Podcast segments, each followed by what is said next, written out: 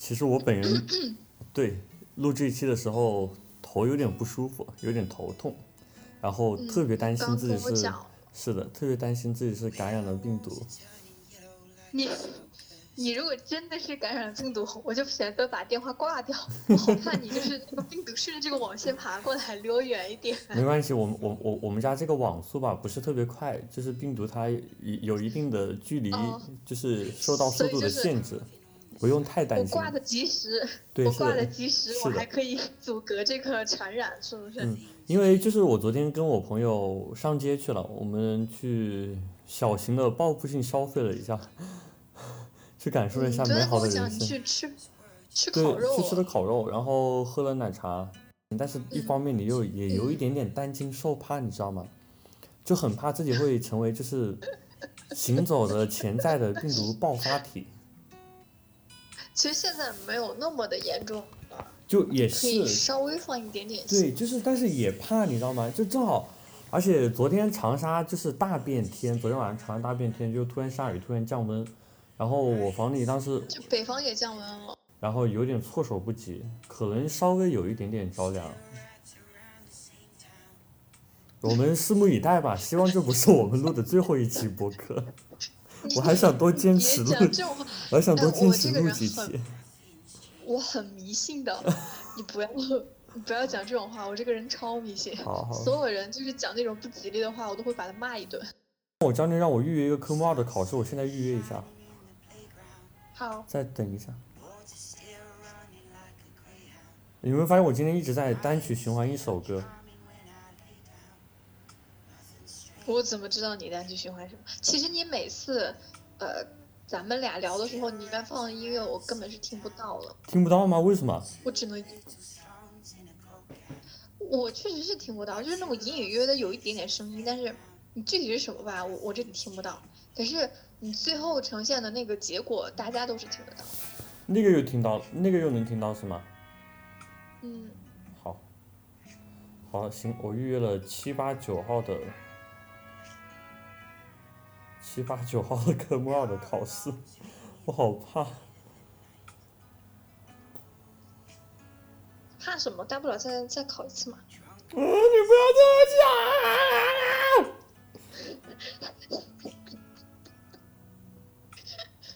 讲。哎呦喂！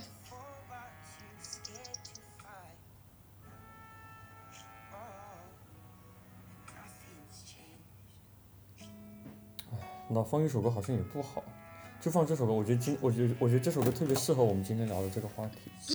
快点，快点，不要再鬼扯了，啊快点讲我们今不扯了，不扯了，天的那个不扯了。这样吧，我们先感谢一下，就是前几期听众朋友们的反我的馈吧听。众朋友们，对，真的是谢谢大家，我们在这里给大家三鞠躬了。因为真的很感谢大家还给出了，对，还给出了一些很中肯的建议，嗯就是您来听，我们已经很感谢。啊，我是真心觉得，就是如果你没事儿干来听是很好。嗯，是的，因为我们本身录制这个播客的过程是一个很开心的过程。嗯，跟你聊完天之后，我会很开心，然后我在自己听的时候也也也还是挺开心的。对，因为你之前不是也跟我讲嘛，就昨天还跟我讲说，我们录的上一期，因为就是剪辑后期剪得特别慢，然后你听完之后你，你说你听完之后觉得哎效果很好啊，你听着听着你就整个人心情都平和了很多，然后欢快了很多，我觉得这就是我们想达到的一个效果吧。你笑就是什么？没有，我是觉得你这样讲会显得我嗯很作，就是在为自己打。但其实我是真的真的是有有有感受到我们当时的那种快乐，嗯，我也是就，讲了我也有。聊完天之嗯后那种快乐的感觉。我感觉聊着聊着我的头都没有那么痛了。你拉倒吧，对，是假的，我的头越来越痛，我的头越来越痛了，什么假话？我的头越来越痛了，可能是 可能是 隐隐隐隐感觉到我们接下来要聊的这个话题有点沉重，我的头背不住？对，哎，我觉得还好啦，就这个话题还还我们要，不是很沉重。我们要讲什么？快告诉大家吧，我们今天要讲一讲我，们今天对爱情的苦，我们今天要聊的就是会比较，唉，就是跟这声叹息。我们先从武林外传》中的无双聊起吧，嗯，因为我觉得他本身是一个非常有特色的，一般人的就是在爱情中经常受阻的这么一个形象。你觉得无双给你的形象是怎样的？嗯，我觉得无双整个《武林外传》里边，他给我那种很悲凉，但是他又是一个很好的存在。可是我觉得他并没有真正的融入到 《就外传》是就 是没有融入到同福客栈这个群体中。对对，就是仿佛是隔岸的一朵花一样，他只是一个戏份比较长的过客，是这个意思？对，而且他本身的角色，就角色本身的经历，都很有一种在天涯飘零的感觉，就是没有、嗯，对对对，找不到一个地方对对对定下来。然后你还记得他的几段感情吗？嗯，我记得是跟先是和秀才是吧？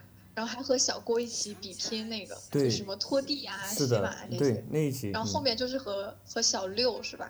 但是也都是无疾而终。嗯，其实你漏了几段。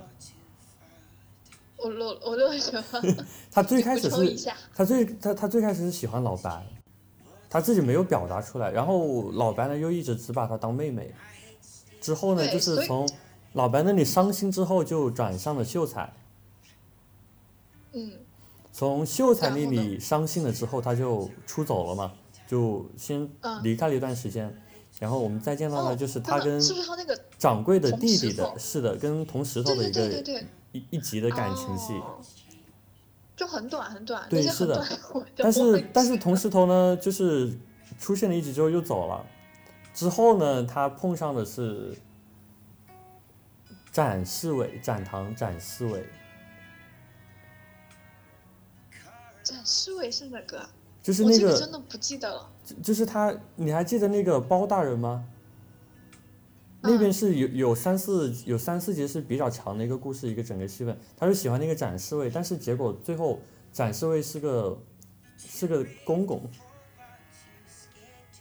哦，这个我真不记得了。我觉得那还很好笑，就是就是临走的时候呢，就是展示位他们要回京城了嘛，然后但是无双他一直没有向展示位表达心意，然后掌柜的就跟他讲说，有些话现在不说，这一辈子都没有机会再说了。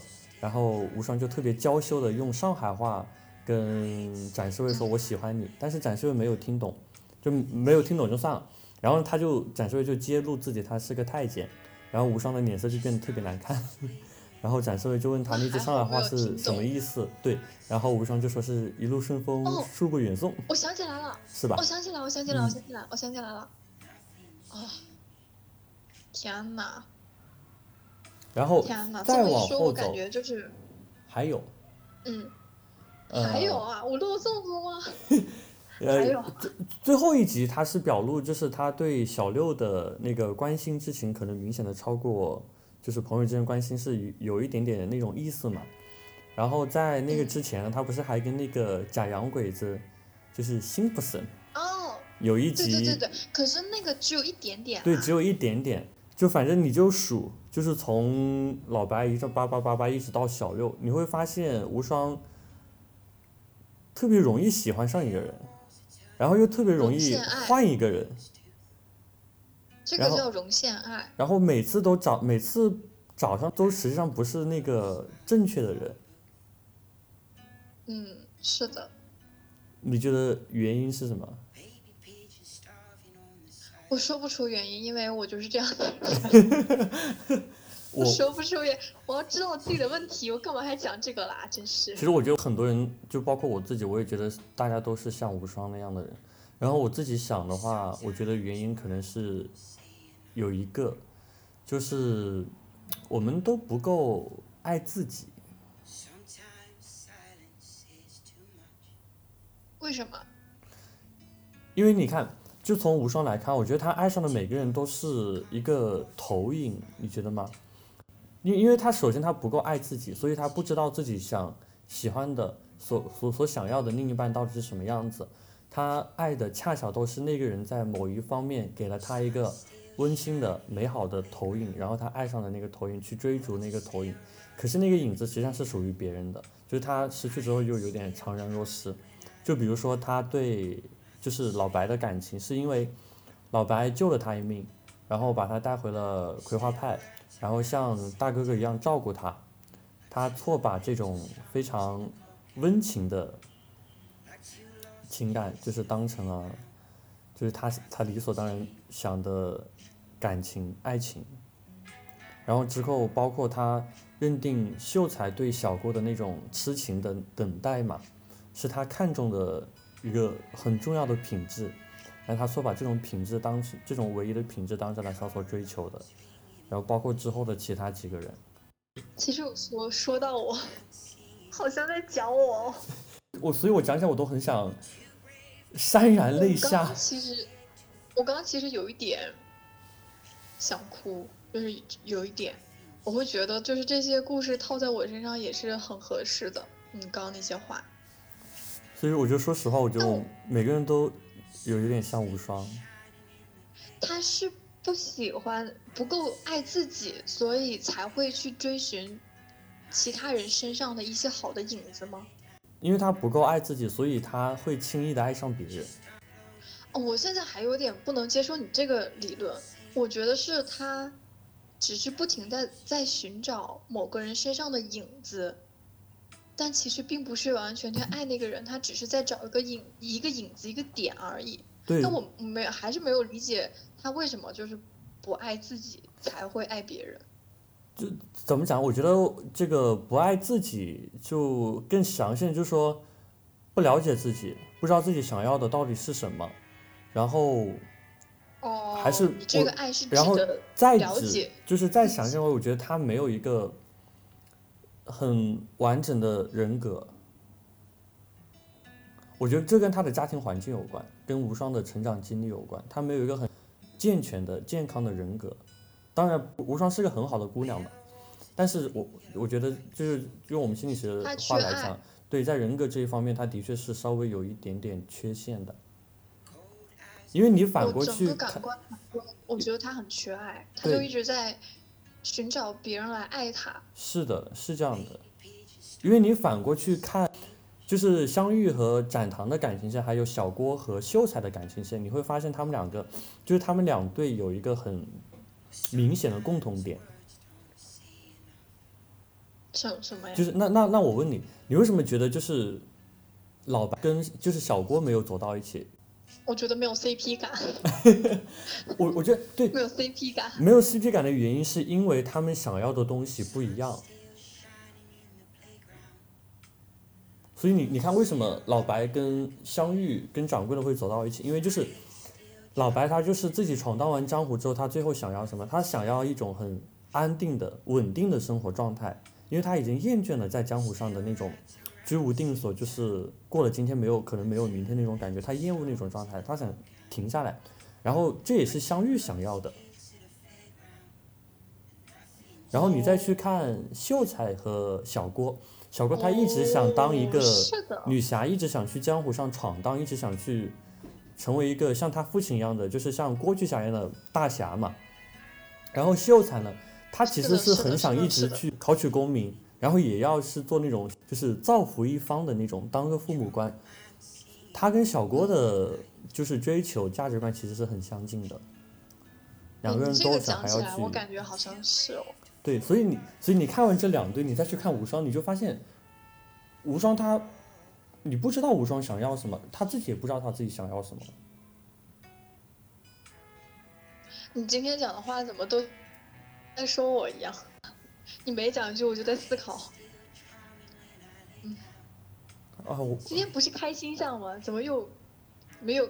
我们今天不是要谈 恋爱的苦涩吗？怎么怎么可能开心的起来？我我以为我以为会会嗯，好的吧。嗯，确实。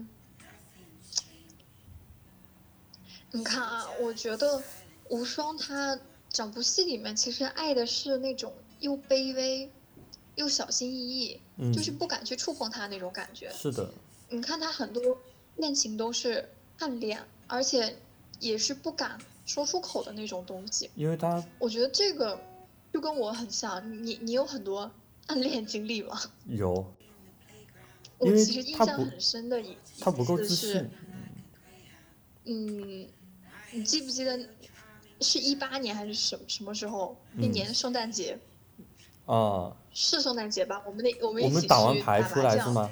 对，打完麻将出来，我那天还在想，我说天呐，我圣诞节为什么跟你一起出去玩？真的，真的好啊，好那个。然后我本来没没多想，可是回来之后，你要你把我送到宿舍楼下，然后你要走了，结果你又折回来，然后也不算折回来，就又回来一步，然后又哭了。我是有点，我是有点愣住的。你当时有看看出来吗？我哭了吗？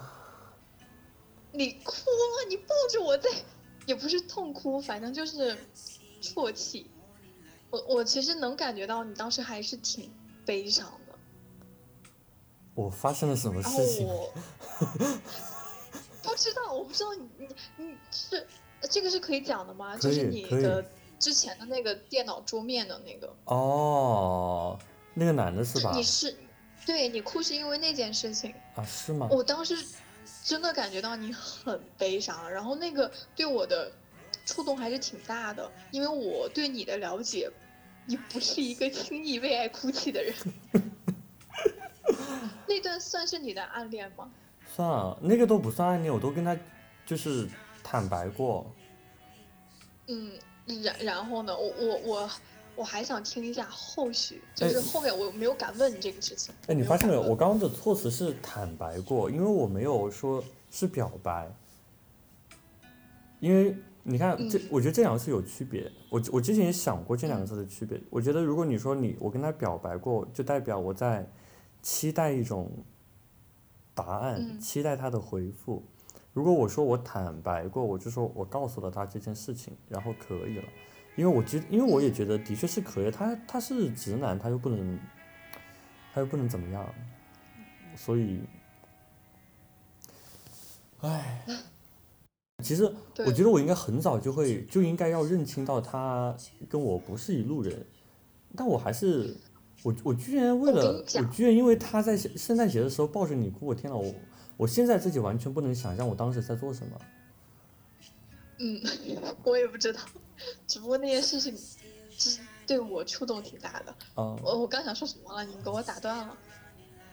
哎，想不起了，算了，想不起了，算了算了。我觉得他的那个人的特殊性，他对于我的特殊性而言，在于我跟他认识的方式很特殊。嗯，我不知道我有没有跟你好讲跟我过，讲过，可是我不记得了。是因为我们当时一起在看那个呃学校的一个晚会，然后我跟他嗯同时微信面对面进群，我们同时就输了四个相同的数字，然后就啪的就不知道两个人怎么就进到同一个群里面，就只有我们两个人。我觉得这个真的是哦很巧合、很巧合、很巧合的事情了。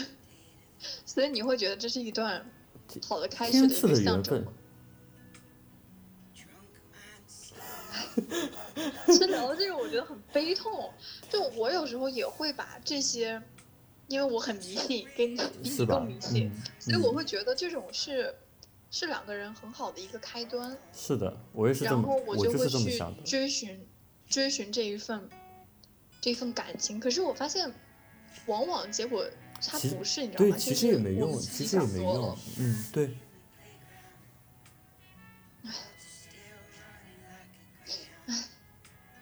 我当时真的为了那个渣男，还心痛到哭泣吗？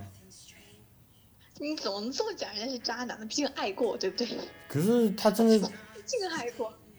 嗯，就我认识的其他人都说他 挺挺渣的，他有种仗着自己长得好看，就是乱七八糟搞的感觉。哦，那确实是长得不错。嗯，这个我承认，确实是长得不错。是是长得还挺好看，现现现在不行了。哎，你真的，我们就像那种姐妹谈话一样，他现在有点染上了社会的，哦，现在现在怎么怎么样啊？他以前可好看了，现在怎么？他现在有稍微有一点染上了社会的病态。我觉得其实还还是很容易，突然会对一个人有好感，就是突然会喜欢上一个人。我觉你看，像嗯我们这种太太轻易容易喜欢上别人的人，就是因为我还是坚持我自己那个理论，就是爱自己爱的不够。我时常这样骂自己，我说你为什么不多爱自己一点？不知道，我也不知道为什么我不爱，我我我已经在努力 努力的改正了。我我也在，可是没什么效果，因为我发现人好像不太容易改变。我觉得不是人不太容易改变，是时候还没到吧。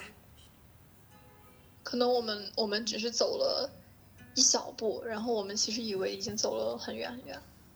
唉，我之前有过，因为嗯那天风很好，嗯。那天天气很好，那天树很绿，嗯。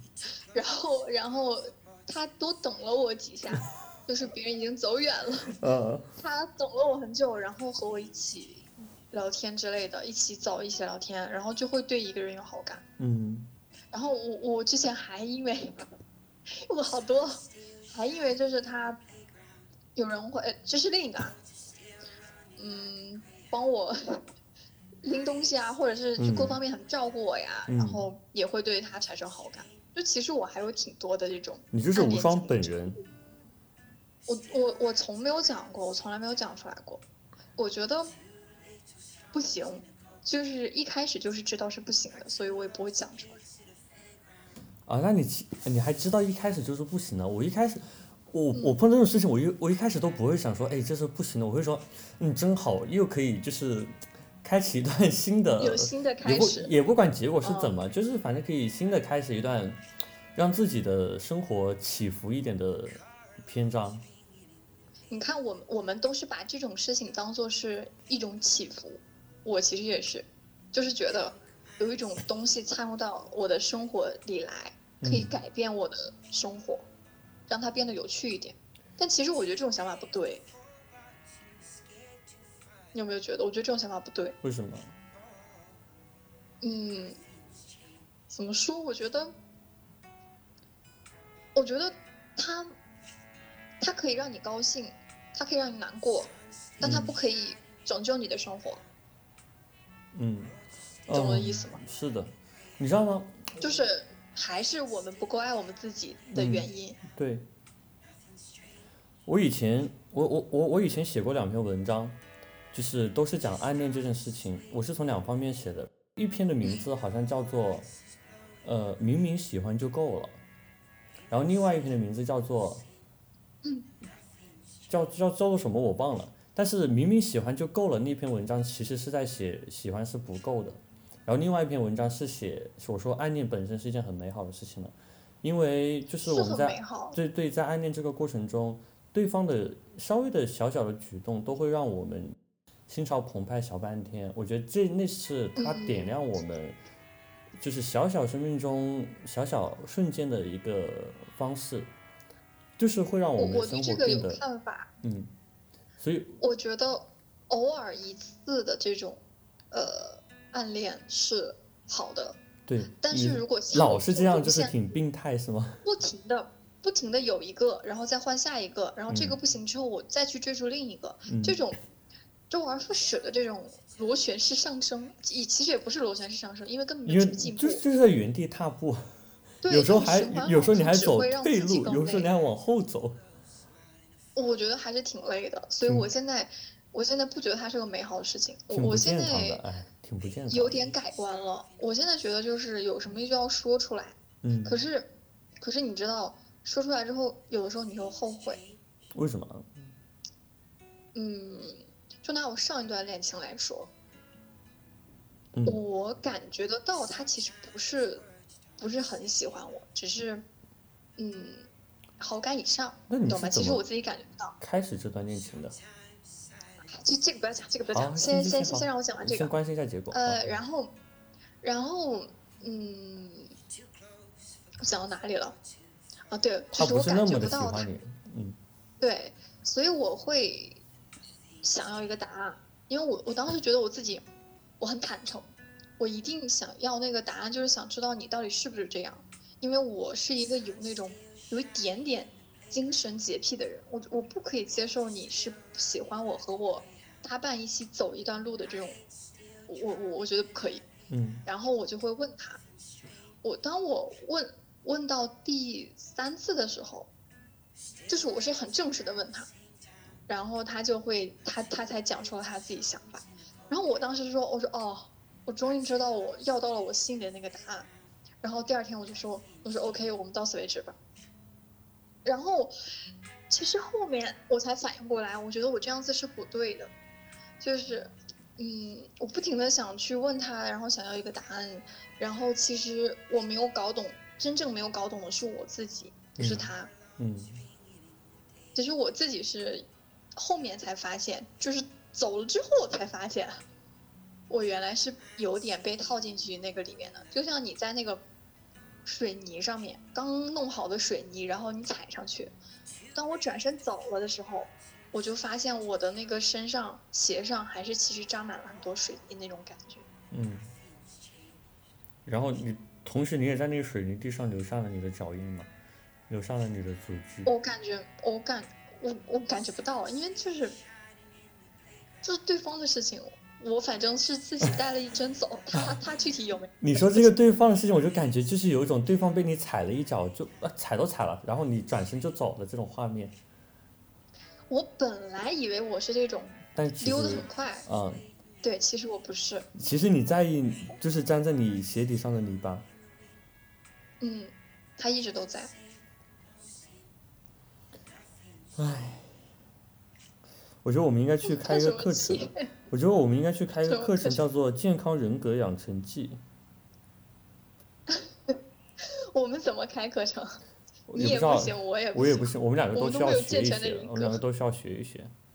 你知道吗？就是我身边有很多深刻的就是感情成功、感情失败的例子，然后我每次看着他们，我都在想，因为其实像我，我没有正儿八经的开展过一段恋爱，真的没有正儿哎八经。不是，你你上一次不是吗？就上一次我还特地呃私信你，恭喜你的那次，不是不是正儿八经的吗？不是吗？哪一次啊？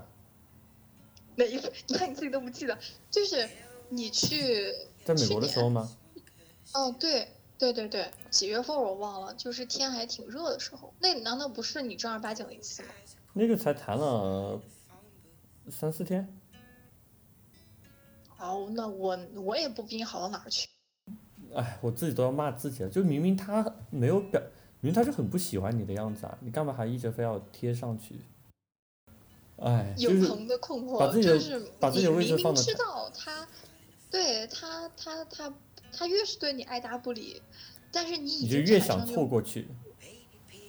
对你已经产生那种感觉之后，你想用理性去控制他，但是你根本就是控制不掉的，你最后还是会感性还是会占上风。是的，所以我我我就是一直想要变成一个理性的人，但是我发现我平时说说还行，就真的遇到这种事情的时候，我我我不行。我觉得感情就是情感上的理性，跟你平常做事逻辑上的理性还是真的有点区别。还是不一样的，是的啊是是真的不一样的。哎呀，哎，因为你让我现在哎，我回头审视那段两三天的感情，我就觉得我人怎么那么傻？就是你搭进去，搭进去时间，搭进去精力，然后搭进去金钱，我觉得我说哎，等一下，我想嗯问，你有快乐过吗？就这两三天里，你有你有感受到快乐吗？就前一天半是快乐的，是很快乐的，以为自己好就是在像找到了，街上散步的时候，是的，以为自己好像找到了什么很了不得的，终于跟以前那种暗恋的状态不一样的感情，就但是哎，我觉得这就够了。我我之所以没有去 像个泼妇一样嗯 四处挂人，或者是怎样的这种一个不好的状态，是因为我觉得确实有让我开心的地方，然后我会怀。念这个开心的地方，所以嗯，瑕不掩瑜吧，就把那些东西可以盖过掉。所以当然也是个缺点啦，当然嗯也是一个缺点。可是我会觉得，你既然有那些好一点的东西可以用来怀念，就不必一直在意那些不好的东西。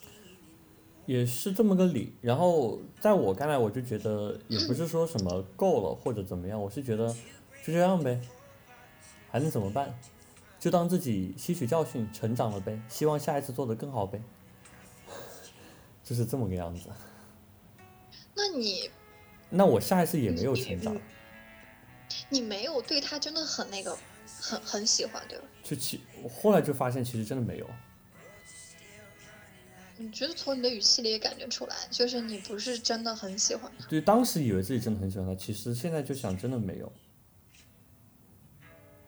嗯我觉得这些事情都是要你过去之后才能看看见的。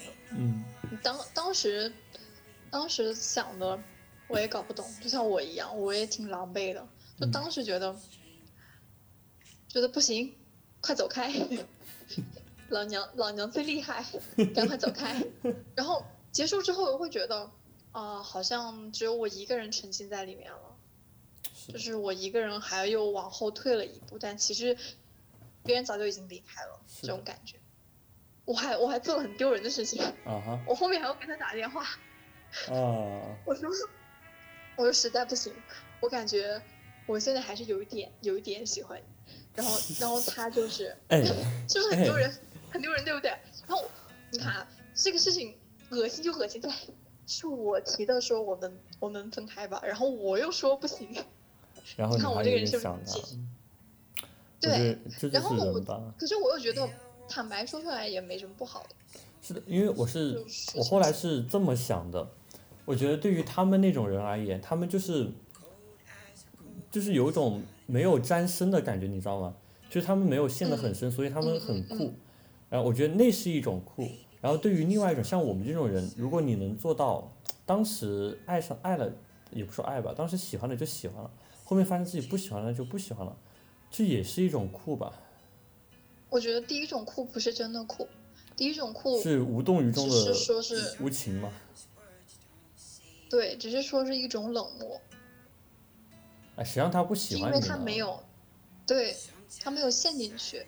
如果他陷进去的话，他会是第二种。你看，就是他不喜欢你，就是他最大的资本。我我会因为这个而自责，我会不停地在想，我说为什么不喜欢我？我哪里不好吗？我觉得我自己还挺好的呀，我又这样又那样，然后嗯，而且很多人喜欢我呀，就是为什么不喜欢我呢？我我会这么想，我这是一个很贱的想法，但是我又会忍不住的，偶尔会去想他。哇，然后以至于说是，嗯，有那么两三天，我还是挺否定我自己的。我觉得我自己就是什么又懒又馋又胖，然后还又是嗯没有工作，然后也没有考上研，巴拉巴拉，反反正就是二十多年来那种所有的负所有的负面面情绪我都情绪全部堆积都给我到一起自己了。所以这就是一个真的很很不健康的感情情状态。是的，我觉得如果喜欢一个人没有给你带来让你积极的变化的话，他就不是一个合格的恋人，他就不是一个合格的嗯发现你感情的对象。嗯，可是他确实也，他确实有有在其他的方面帮我走出了一些其他的心心理上的误区，但是他走嗯后留给我一个新的误区。那会不会有这么一个人，就是他帮你走过你的误区之后，不会给你留下一个新的误区，那个人才是对的人。我觉得，可能会有，但是是的，就我我谁知道我依然期待爱情，谁知道呢？嗯，谁知道？那是谁？我觉得如果他帮你走出一个误区之后，然后他走了之后，并没有给你留下误区，说明他不是对的人，但是你要感谢他。这不是这不就是朋友吗？这不就是我做的事情吗？你做什么事情？哦，帮我做心理疏导哈。啊，我我 我还是挺丢人的，就是你你记不记得我之前给你打电话啊，哭的那个？哭是的啊，那我们两个扯平了，我我抱着你哭，你对着我哭。因为我没有我很不愿意把我的负面情绪宣泄给我的朋友们。嗯我我这个人最多是自己在房间里面哭，哭完之嗯后，然后我也不会让爸妈或者是任何一个人看到我哭了。现在所有的听众都知道你哭过了。哭过没有关系。我的意思是我没有把我当时不好的情绪带给你们，让你们也嗯变得不好，嗯因为我觉得这样对你们不公平。嗯，所以，所以那天我给你打电话，我是真的你还很自责吗？投无路。对我我是自责的，因为我哦觉得让你突如其来承受这种东西很不好。嗯，然后我是用内疚，但是同时我又真的真的从你那里得到了一定的安慰。现现在看来那都不是事儿，是都不是事。只是嗯只是考试的压力太大了。但是那个时候确实很需要你，嗯非，常感谢你，所以哎，其实感谢你对我觉得你你对我完全不需要那么内疚，因为我我其我不会受到其他人的负面情绪的影响。如果我没有参与到那个真的吗？那个负性的事件的话，就是如果我没有投入我的感情在那件事情的话，我很少会受到其他人的负面情绪的感染。哦，我不是跟你讲说，我说我身边有很成功的感情的案例，然后也有很失败的感哦情的案例嘛。就是像我讲一个成功的？对那个成功的感情案例，就是是我高中的两个玩的很好的朋友，然后他们大学的话是，对，就是我那两个现在也玩的很好的朋友，他们大学是在同一个城市，然后他们就是四年之后，就是大四的时候，终于走到一起了。那很好啊。对，是的就是从好朋友变成恋人的身份，然后现在就是双方家长也见过了，对啊，就状态特别稳定。早吧？哎，我主要是早就也主要是早就也见过家长，因为都很熟，就是双方都比较熟。嗯，我我之前电台很久以前就做过一期，当时我的疑问是，我身边听说了有那么两三个嗯，二十多岁就已经决定，嗯，要牵手走过一生的人，对。对，然后对然后我当时就在想，我说你才二十岁，何必呢？呃，是不是这个人都不见得？为什么二十岁就认定了呢？就当时他们觉得是吗？你不会觉得很蠢吗？我我我现在也不会轻易给出那种那种很一一大段时间内的承诺，三年五年我都给不了因为。我觉得这是我们，这这就是人和人的不同。因为像我们两个都是不会去说什么要追求很长时间的感情，或者说要怎么样。可是有的人就很喜，有有的人就不害怕做出承诺，或者说追求说稳定的感情。对，是的，这就是人跟人的不同吧哦。，哦，反正嗯，可能我懂了。我就特别羡慕我的那两个好朋友，然后我也很高兴他们走到一起，然后我也很希望他们结婚的那天我还能够上去给他们哎，念一段你你说这证婚个话，我好词。好好好好怕你是因为那个头昏然后咳嗽感染了病毒。没有呼应。然后我身边还有一个，也不是说很失败的案例吧，就是我听我我感触很多的，就是他们是就是他们谈了一年多，将近两年，我也不知道具体谈了多久了。然后那个女生跟男跟男生说了分手之后，男生在家里哭了三天三夜，三更半夜，是哭了三啊，就是那个男生正好那段时间身体又不好，然后就是受感情的打击之后身体更加不好了。我当时其实心里在想，我从来没有为一个男人哭，我我从来没有为一段感情哭过三天三夜，就是哭的那种肝哦肠寸断的那种感觉，我好像完全你没有。会你会羡慕吗？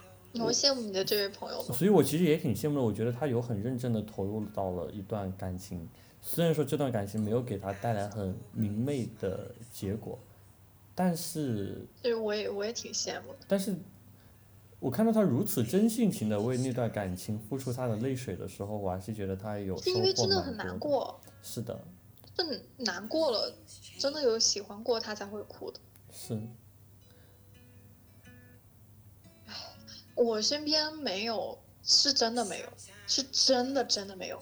我身边吧，也不知道是我的问题还是大家的问题，嗯反正我周围的朋友吧，嗯，就没有一个，没有一个脱单的，全部都是跟我一样。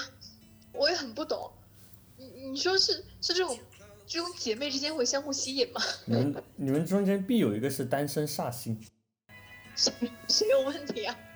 到底是谁有问题？给我站出来，我和他绝交。等你等你你自觉哎，我看就你吧，就你自觉于人民谢罪吧。说的这个人单身煞星就是我吗？桃花煞星，那我跟我的朋友们自觉断绝来往。一年之后，我希望他们都能找到，过上更好的生活。